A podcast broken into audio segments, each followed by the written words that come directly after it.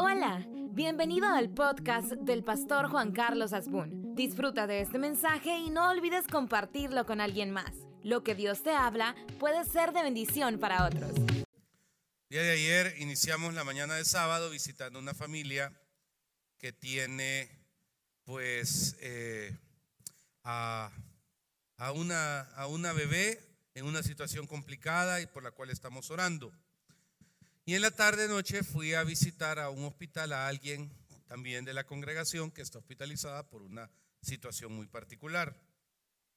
Ahí en la Juan Pablo II, cuando iba de regreso, como no me gusta echarme semáforos a la izquierda, ni, ni, ni, hacer así cosas raras de cruzar, me fui y terminé casi llegando al Parque Centenario.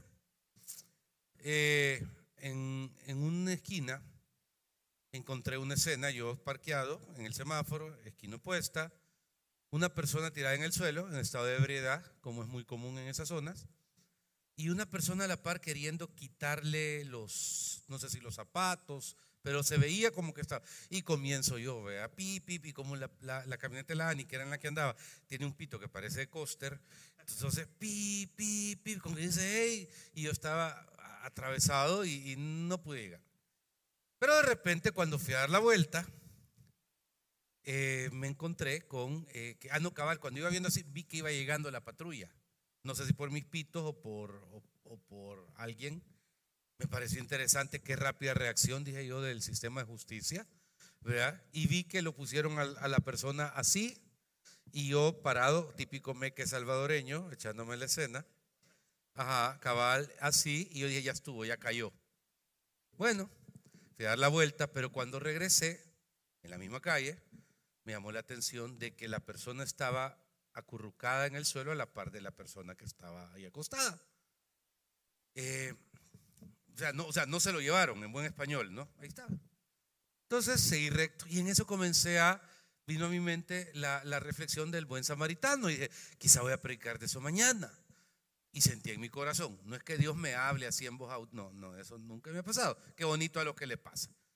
Pero sentí en mi corazón, si no te lo estoy diciendo para que preque mañana, sino para que vos eh, tomes ese rol. Fui a la vuelta, inmediatamente dije, porque me llamó la atención eso, quizá la voy a rescatar a la persona o algo. Y hay una metedita así en la, en la alcaldía de San Salvador, un pasajito, ¿verdad?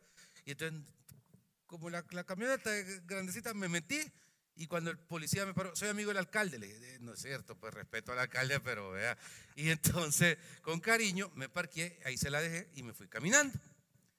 Pero llego a, la, a donde está la escena, igual, y encuentro eh, la persona acostada y reventada, era una mujer de unos 30, 35 años, y el, el hombre así sentado, y le digo, ¿le puedo ayudar? Vi la escena que pasó hace un momento, yo iba dando la vuelta, me permite saber en qué le puedo ayudar o qué pasa. Pues. Es mi mujer, me dijo, la estoy cuidando. O sea, la que estaba ahí es la esposa. Cuando, cuando escuché, vi esa escena, eh, pero quiere que le lleve a algún lado, ya, ya, ya pagué un cuarto, me dijo, pero no la puedo llevar hasta que despierte quiere que le ayuden algo. Y le, di un billete de, una cantidad y no me lo quería agarrar. Al final hice que me lo agarrara. Pero cuando me subí en el, en el carro de regreso, sentí algo que en mi corazón, así soy yo cuidando a mi iglesia. A ustedes, pues. Y créame, estas historias chinas parece que me las invento, me pasan. Y entonces la escena me, me, me trae a ver a Cristo cuidándonos a nosotros aún en los momentos más complejos y, extraños que podamos atravesando. No veo un hombre juzgando a su esposa, no veo un hombre diciendo que te vaya como te querrá ir. Veo un hombre sentado esperando que la esposa se recupere para llevarla a un lugar donde dignamente pueda recuperarse en ese momento. Los seres humanos somos criticones. Los seres humanos por muchas veces nos la llevamos de sabios y en realidad somos necios. Los seres humanos no nos damos cuenta de que es un privilegio estar ocupando una de estas sillas y saber de que el plan de Dios es perfecto. Y aunque hayan momentos donde estemos, pareciera, dando vía al margen o en una situación extremadamente eh, crítica, el Dios Todopoderoso está a la par de nosotros porque Él nos ama. Y, créame, uno tiene que aprender a ser quizá la defensiva con mucha gente, invulnerable con otros, pero con Cristo Jesús debemos de ser siempre los más vulnerables porque Él es amor, Él es cariño, Él es cuido, Él es protección y todas sus promesas son siempre sobre nosotros y sobre lo nuestro. Cuando en el capítulo número 6 eh, del versículo, versículo 24 del segundo libro de Reyes dice, después de esto aconteció que Benadad, rey de Siria, reunió todo su ejército y subió y sitió Samaria. Padre, háblenos, enséñanos lo que tiene para nosotros. En el nombre de Jesús, amén. Creo que el, el, principio de la enseñanza, y luego verá cómo unimos la ilustración que le acabo de dar, es esa frase después de esto. Porque me da la impresión de que, hermano, uno sale de una cosa, está en otra, Salí de un rollo, te metes a otro, o sea, logras solventar una situación, de repente hay otra que solventar y da la impresión que no hay tiempo para respirar o reaccionar. En lo personal, cuando yo leí este texto, después de esto, o sea, ¿qué es lo que acaba de pasar? Por Dios, ¿me entiende? Había una situación con el ejército sirio, había una hambruna, había una complicación seria alrededor, hermano, de, lo que había pasado eh, en, cuanto a, a que habían enviado algunos ejércitos alrededor. Pero después de esto, ¿qué viene? Viene otra situación y Dios aquí es donde a las personas más ocupadas del reino de los cielos, que creo que son los de Iglesia que mueren, no me pregunte por qué, pero creo de todo corazón de que cuando uno tiene que saber que después de una viene otra y viene otra, pero absolutamente en todas Dios nos da no solo la solución, sino la capacidad de aprender para poder no solo ser alguien que eh, sepa que Dios está en uno, sino le permita enseñarle, aconsejar y acompañar a otras personas en sus rollos. Después de esto aconteció que Benadá, rey de Siria, reunió todo su ejército y subió y sitió Samaria. Y hubo gran hambre en Samaria a consecuencia de aquel sitio, tanto que la cabeza de un asno se vendía por 80 piezas de plata y la cuarta parte de un cab de estiércol de paloma por cinco piezas de plata.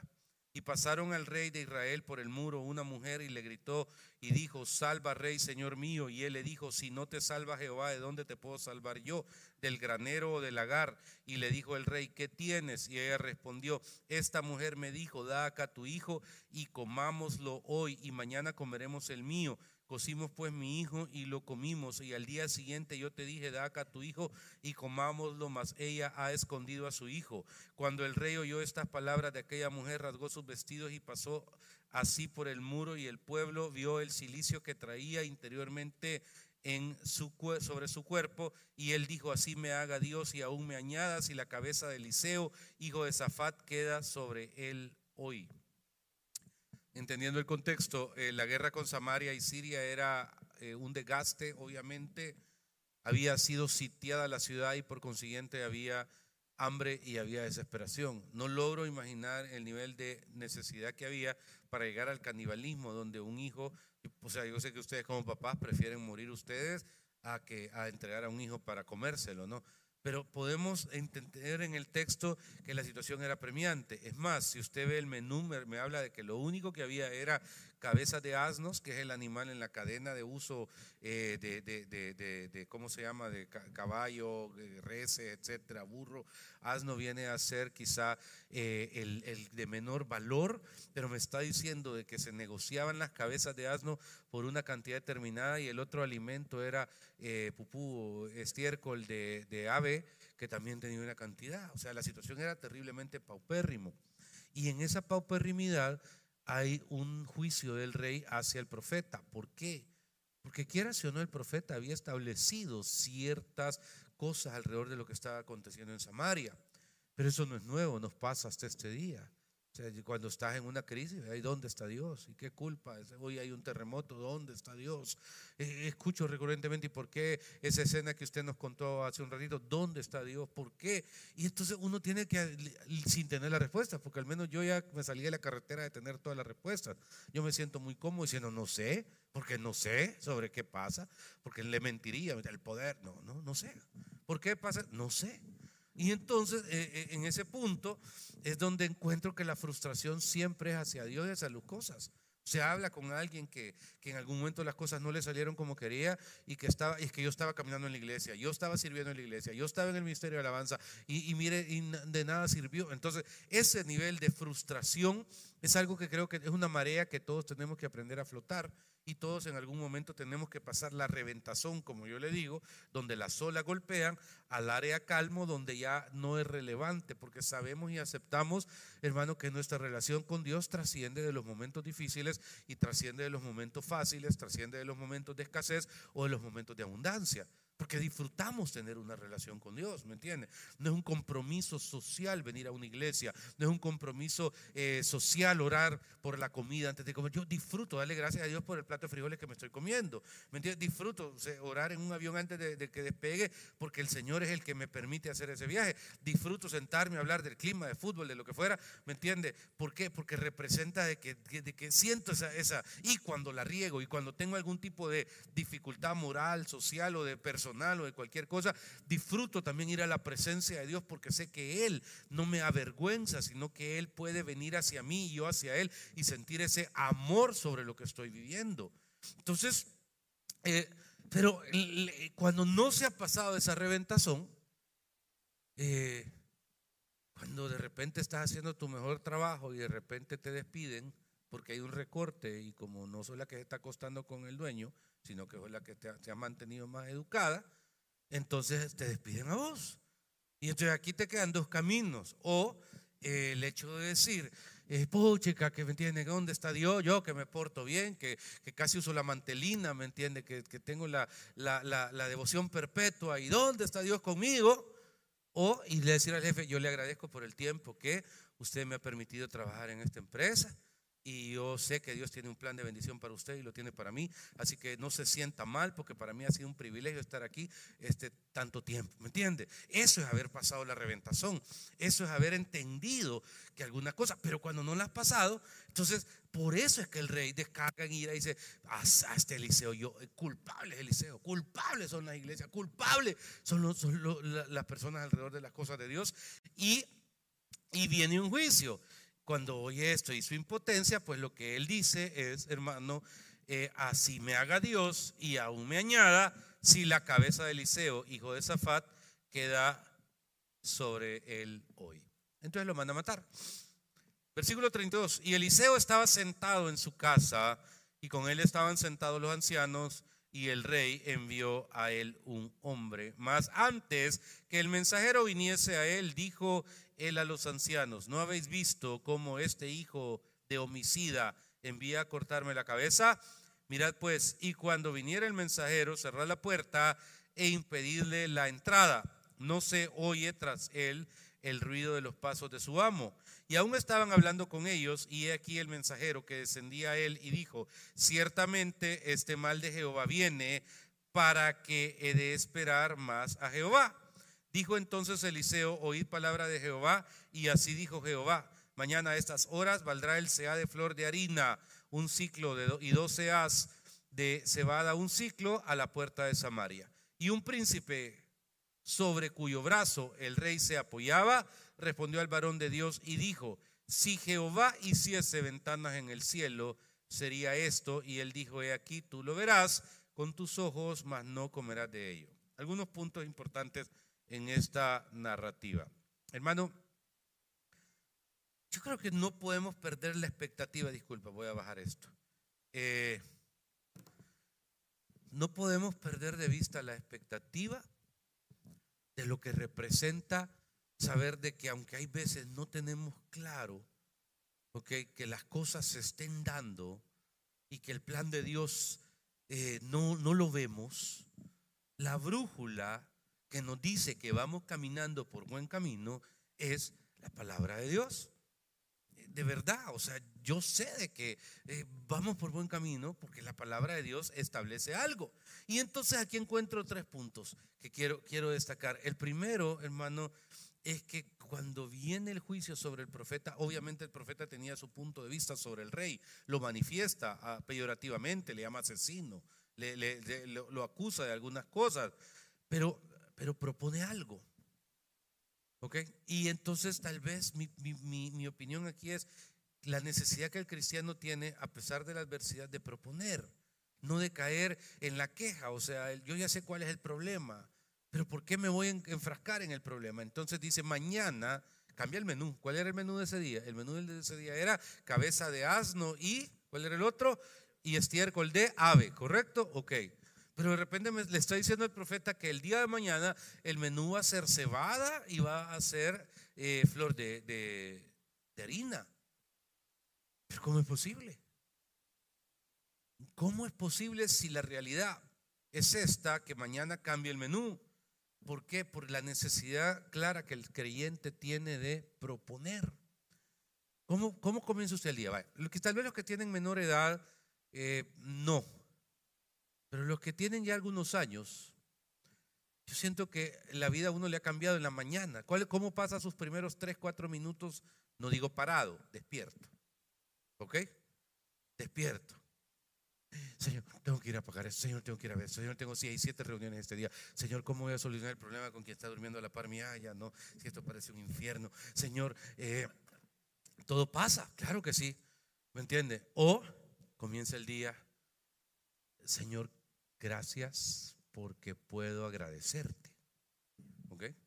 Gracias porque existís. Gracias porque aunque los rollos con este o con esta están pero de perros y gatos, aquí nos estamos aguantando porque no solo me aguanta ella, la aguanto yo también. Así es, gloria a Dios. ok. Sí, Señor, tú tienes el control. Yo no puedo, Señor. Señor, y comenzar, ¿me entiendes? ¿A dónde quiero llegar en este punto? Eh, yo creo importante que los primeros 3, 4 minutos sean una propuesta suya a Dios, en mi experiencia personal. Si yo me levanto y esos tres, cuatro minutos, hermano, son pero de verdad de pensar que, las cosas que hay que hacer, todo lo que hay que pagar, las reuniones complicadas que tengo que tener, créame, mi día es una desgracia. Se lo digo de todo corazón. O sea, si, comienzo el día afligido, lo termino afligido. Si comienzo el día enojado, lo termino enojado. Si, si comienzo el día deprimido, lo termino deprimido. Pero por algún motivo, si comienzo el día agradeciendo y proponiendo, créanme, son buenos días. O sea, son mejores días. Y aquí es donde me encanta la actitud del profeta. Porque no se ensaña en culpar al rey, decirle por tu culpa, desgraciado rey, no se ensaña por, ¿me entiendes? Simplemente él propone y dice, bueno, la realidad es esta, pero mañana no va a ser estiércol de ave ni va a ser cabeza de asno, va a ser harina y va a ser cebada. Espiritualmente, iglesia, aquí hay, aquí hay muchas cosas que usted a título personal le debe sacar a esto. ¿Por qué? Porque de repente aparece un personaje de esos que existen siempre, los matafé, y un príncipe sobre cuyo brazo el rey se apoyaba, respondió al varón de Dios y dijo, si Jehová hiciese ventanas en el cielo, sería esto. Y, él dijo, he aquí, tú lo verás con tus ojos, mas no comerás de ello.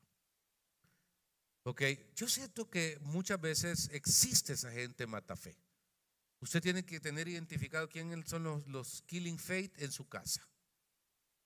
Con, con, respeto a mi familia, en serio, hay dos o tres gentes que, que de plano yo agradezco que lleguen poco. ¿Ok? Porque Dios mío, es oír su falta de fe, su desánimo, su queja, su fatiga. Y entiendo que su rollo personal es eso. Los atrapó. Carnage, ¿cómo se llama el, el, villano bueno de, la serie de, de, los superhéroes? Pero de repente aquella cosa negra que te, que te atrapó. Pero, pero realmente sepa quién en, donde usted trabaja, en su empresa, en su casa, en su colonia, le suma y sepa quién le resta. ¿Por qué? Porque si fíjese qué comentario, ok. El profeta lo sacó de cualquier cosa. Vamos ganando, vamos perdiendo 5 a 0, sí, pero el partido está comenzando y vamos a ganar 6 a 5. Ay Dios, con ese equipo que tenés, no vas a llegar lejos. Sí, es el matafé, exactamente. Eh, cuidémonos de ser matafé nosotros. O sea, por, a, mí, a mí me han venido con ideas locas y descabelladas. Y yo me les quedo viendo, en serio, en serio. Pero en mi mente digo, si yo lo desanimo, probablemente me esté atravesando entre el plan de Dios y usted. Y creo que nunca, creo, puedo estar equivocado, le he dicho a alguien, no lo haga, no estoy seguro. Tal vez digo, déjeme orar, ¿me entiendes? Porque si es de Dios, no se le va a pasar, le va a perseverar. Y si no es de Dios, pues le va a pasar. Pero venir y meterle zancadilla, no, yo no soy estratega, no, no, no, no. Me, toca y para mí es tremendamente importante que cada uno, o sea, que vaya desarrollando su propia visión, su propio juego, su propio proyecto. Es, tremendamente importante que cada uno pueda ubicarse, por favor, en el contexto de lo que significa eh, no violentar el plan, ni la promesa, ni el propósito de Dios sobre otros, a los padres, con mucho respeto Usted, la misión de toda generación es hacer que la siguiente generación nos supere. Y entiendo, porque hay veces a los padres nos ha costado más. A, los padres no nos, no nos han dado nada a nadie, ¿me entiende? Pero nosotros todos se lo queremos dar a los hijos, ¿ok? Eh, nos costó aprender un segundo idioma, nuestros hijos hablan cinco idiomas. porque Fue más fácil, ¿me entiende? Pero también está el internet, también está que hoy juegan con un niño en Tokio sobre fútbol, eh, etcétera, etcétera, etcétera. Entonces, pero, y entiendo que podemos visualizar algún tipo de eh, carencia de carácter emocional que tal vez ustedes y los padres no tuvimos la oportunidad porque o lo hacíamos o lo hacíamos, me explico. Pero de repente nos toca impulsarlos, nos toca animarlos, nos toca decirle go. No, no, no estamos para ponerle frenos, ni ponerle dudas, ni miedos. Ellos enfrentarán en algún momento sus propios fantasmas, pero, pero Dios no tiene nietos, Dios no tiene sobrinos, Dios no tiene hijados, Dios solo tiene hijos. Y entonces será su propia relación personal con Dios la que los llevará a vencer esas situaciones o enfrentarlas alrededor de lo que están viviendo. Entonces, este muchacho, que Dios haga ventanas en el cielo, ¿cómo vas a creer? Que no sé qué. escena 1. Pero en el versículo 2 de este capítulo, hermano, en el 3, perdón me cuenta un, evento paralelo. Dice, había en la entrada de la puerta cuatro hombres leprosos. Diga en voz alta leprosos. Los cuales dijeron el uno al otro, ¿para qué nos estamos aquí hasta que muramos? Si tratamos de entrar en la ciudad, por el hambre que hay en la ciudad moriremos en ella. Y si nos quedamos aquí, también moriremos. Vamos pues ahora y pasemos al campamento de los sirios. Y si ellos nos tienen la vida, viviremos. Y si nos tienen la muerte, bueno, si nos tienen la muerte, moriremos. Esto, separémoslo de la escena anterior. Eh, aunque hoy no identificamos muy bien el sentido de la lepra, creo que lo más, ustedes como parte de la generación eh, COVID, podemos entender lo que representaron por el dolor y por todo lo que atravesamos en distintos momentos de esos dos, tres años. Lo entiendo. Pero la lepra era inclusive peor. Porque en la lepra, que le puede dar a un rico, a un pobre, a un viejito, a un bebé, a una mujer, a un hombre, me explico, no había, y había obligación por ley. El Islam no existía en esa época. recuerdo que el Islam tiene, que tiene eh, el año 680, Mahoma tuvo la visión en la Meca, ¿me entiendes? O sea, no, no existía, no existía eh, el cristianismo como tal en ese momento. Jesucristo estaba años luz de, de cómo se llama, de, de, nacer en Belén. Entonces, se regían, eh, sobre todo las, las, no las religiones, los reinos de del, Mediterráneo, que era el mundo conocido, que el mundo era Grecia, ¿ok? Y todo lo que conocemos como la meseta de lo que hoy llamamos el Medio Oriente. Siria, Mesopotamia, Babilonia, etc. Pero no existía lo que se llamaba Europa, no existía lo que se llamaba Roma, y, y, entonces e, era Egipto para arriba y le daba la vuelta. Y eso era todo, ese era el mundo conocido. Y entonces todos ellos tenían, aunque idiomas distintos, dioses distintos, leyes distintas, existía un spot ahí que se llamaba Israel, el reino de Israel. Ahí estaba, pequeñito, pero ahí estaba. Pero a pesar de las diferencias, tenían la misma manera de pensar. Si alguien le daba lepra, doctores, no había misericordia. Había que sacarlo de donde habitaban las personas y llevarlo a un barranco. Esos barrancos se llaman leprosarios. Y entonces algún familiar era designado para llevarle a ese barranco, porque no había cura, así como que fuera queso, eh, queso eh, duro viejo, se iba desmoronando el pedazo de tu piel hasta que se caía y se podría, así es la lepra, y se vendaban de alguna manera, pero tenían que llevarle, y en un canasto tenían que bajarle con pita, eh, el, ¿cómo se llama? La comida. Y, y la pita ahí quedaba, el canasto ahí quedaba. La persona tenía que regresar y purificarse, es decir, pasar ciertos días antes de poder entrar para llevar la comida de regreso. Aquí hay un punto de oro. Les dejaron llevar comida. Porque se había, estaba sitiada toda la ciudad. Y como estaba totalmente sitiada, los leprosos dijeron, bueno, vamos a la puerta. Pero en la puerta de, en la puerta, perdón, esta se encontraron que no había comida. Entonces yo llegué a un racionamiento. Si nos quedamos en el leprosario, nos vamos a morir de hambre. Si nos quedamos aquí, los que están adentro están peor que nosotros. Nos vamos a morir de hambre. Entonces vamos a donde están nuestros enemigos. Porque si nos matan, pues igual nos vamos a morir. Pero si nos dan algo, vamos a vivir. Esto es de hacer una sola prédica a este punto. Pues. O sea, si usted se queda donde está, ahí se va a quedar toda la vida. Si está llorando con los que lloran, toda la vida va a estar llorando. Pero si toma riesgos, probablemente esos riesgos te van a poder solucionar la cosa. Pues la cosa es de que terminan ahí. Y entonces dice que, hermano, eh, el, ¿cómo se llama? El versículo 5, se levantaron pues al anochecer para ir al campamento de los sirios. Y llegando a la entrada del campamento de los sirios no había ahí nadie, porque Jehová había hecho que en el campamento de los sirios se oyese estruendo de carros, ruido de caballos, estrépito de gran ejército, y se dijeron unos a otros, y aquí al rey de Israel ha tomado a sueldo contra nosotros los reyes de los Eteos, a los reyes de los egipcios, para que vengan contra nosotros.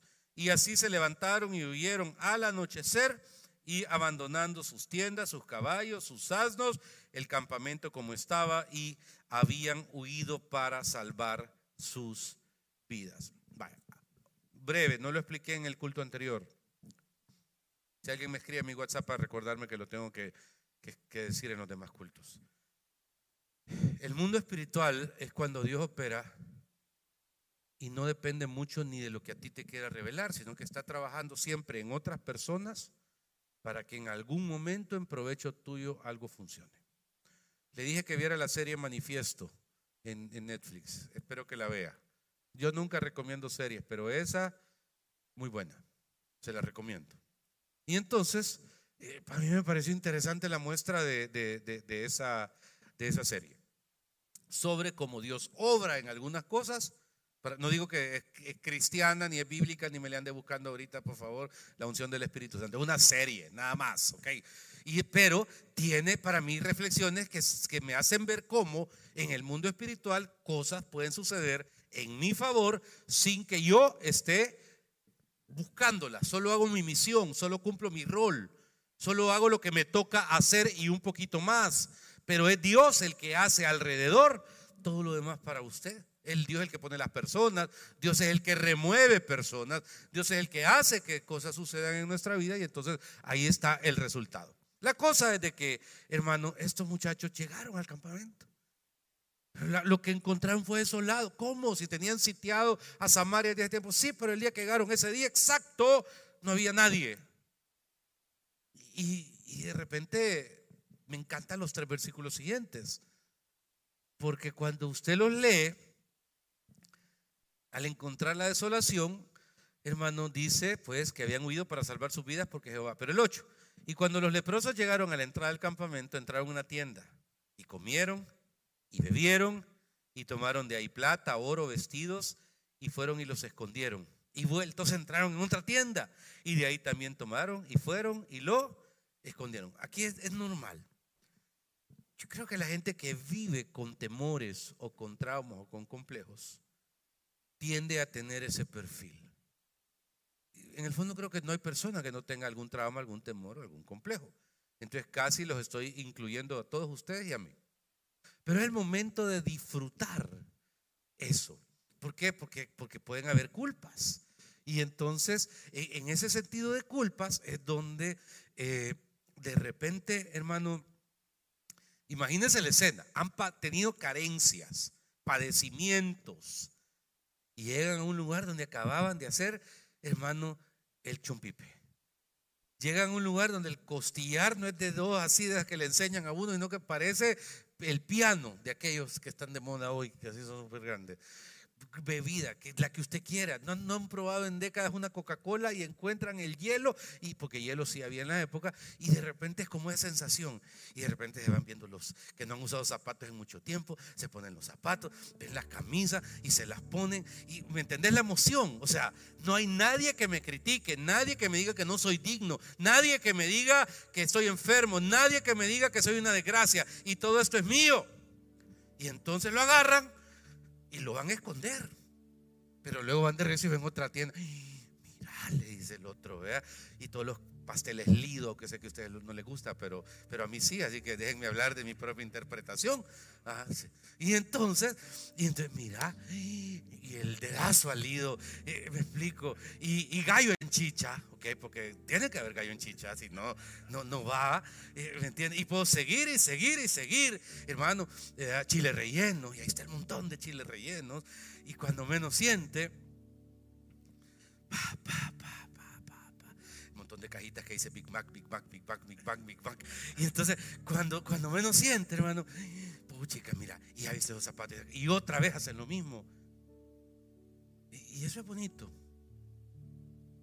Es bonito, porque de verdad, eh, a mí me ha costado vencer las culpas, por ejemplo.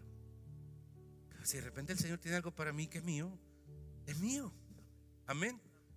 O sea, si Dios te regala esos zapatos, hay que disfrutarlos. ¿Me explico? Eh, ¿cómo, explicarte aquí? Te lo voy a explicar tal vez con unos tenis blancos. La cultura del remordimiento. Que chivos sus tenis. ¿Y cuál es la respuesta espontánea? Ah, vieras qué barato, me costaron 7 dólares, lo compré en un tiangue porque fíjate que no sé qué, que no sé cuándo. ¿Qué me importa que te costaron 100 o 7 mil? ¿Me entiendes? No tenés por qué darle ninguna explicación a nadie porque a Dios le plació darte esos zapatos. La túnica de colores de José. A Dios le plació darle la túnica de colores, pero en una mente de, nuestro querido tierra es como justificar para decir que, no, no, simplemente disfrútelo, hágale así, ¿me entiende? Manéjelo, cómalo, bébalo, celébrelo, ¿me entiende? O sea, punto. Y agradézcalo. Yo entiendo que muchos viven como los leprosos porque hemos sido señalados, hemos sido acusados. Y entonces preferiblemente matamos el chucho a tiempo antes de que otra cosa pase. Pero ellos mismos dicen en el versículo 9, luego se dijeron el uno al otro, no estamos haciendo bien, hoy es día de buenas nuevas y nosotros callamos y si esperamos hasta el amanecer nos alcanzará nuestra maldad. Vamos pues ahora, entremos y demos las nuevas en casa de el rey. La reflexión. Qué importante que no había resentido. No, que pudran. Si a nosotros nos han tratado mal, nos han dado ya los huesos del pollo campero comidos y lo fueron a tirar ahí porque vea, el, tren de aseo no pasa por la calle de ellos, entonces no lo fueron a tirar a nosotros. Así que hoy que aguanten. No. Se lo voy a decir con, con un español bien directo. Por muy jodido que alguien haya sido con usted o conmigo, nuestra misión es ser de bendición. Por muy fregado que alguien haya sido con nosotros, nuestra función debe ser de bendición. Porque, porque así debe de ser. Y aunque se dan ganas, pero no nos toca a nosotros. Pero como decía mi abuelita, cuando mis, mis sobrinos llegaban tarde, mis tíos llegaban tarde, hay un Dios, les decía. Hay un, la señora era juiciosa. Es así. Está bien, mentí mi Ana María, pero hay un Dios. Casi con eso le estaba diciendo, hay un Dios. Pero,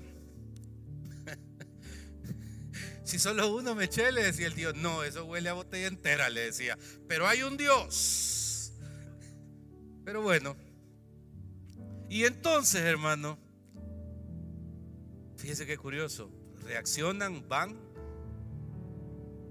y dice el versículo 10, vinieron pues y gritaron los guardias de la puerta de la ciudad y lo declararon diciendo, nosotros fuimos al campamento de los sirios y he aquí que no había allí nadie, ni voz de hombres, sino caballos atados, asnos también atados y el campamento intacto.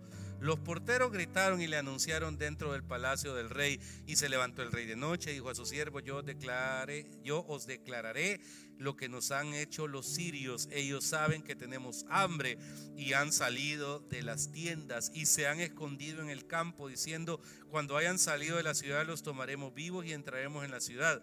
Entonces respondió uno de los siervos y dijo, tomen ahora cinco de los caballos de los que han quedado en la ciudad, porque los que quedan acá también perecerán como toda la multitud de Israel que ya ha perecido, y enviemos y veamos qué hay. Y tomaron pues dos caballos de un carro y envió el rey al campamento de los sirios diciendo, id y ved. Y ellos fueron y le siguieron hasta el Jordán. Y aquí que todo el camino estaba lleno de vestidos y enseres que los sirios habían arrojado por la premura. Y volvieron los mensajeros y lo hicieron saber al rey. Y entonces el pueblo salió y saqueó el campamento de los sirios y lea. Y fue vendido un sea de flor de harina por un ciclo y dos seas de cebada por un ciclo conforme a la palabra de Jehová. Se cumplió. Se cumplió. Y aquí es donde mi propuesta a ustedes en esta enseñanza es, deje que se cumpla hoy. Deje que se cumpla. No sé si usted es el leproso, si usted es el profeta, si usted es parte del pueblo, el único que le pido que no sea, hermano, es el siguiente. Porque dice el versículo 17, y el rey puso a la puerta a aquel príncipe sobre cuyo brazo se apoyaba, y lo atropelló el pueblo a la entrada y murió conforme a lo que había dicho el varón de Dios cuando el rey descendió a él. Hermano,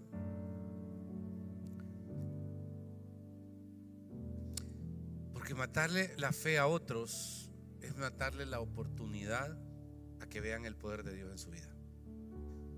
Gracias por ser parte de este podcast. Si este mensaje te gustó, lo puedes compartir en tus redes sociales y suscribirte. Dios te bendiga.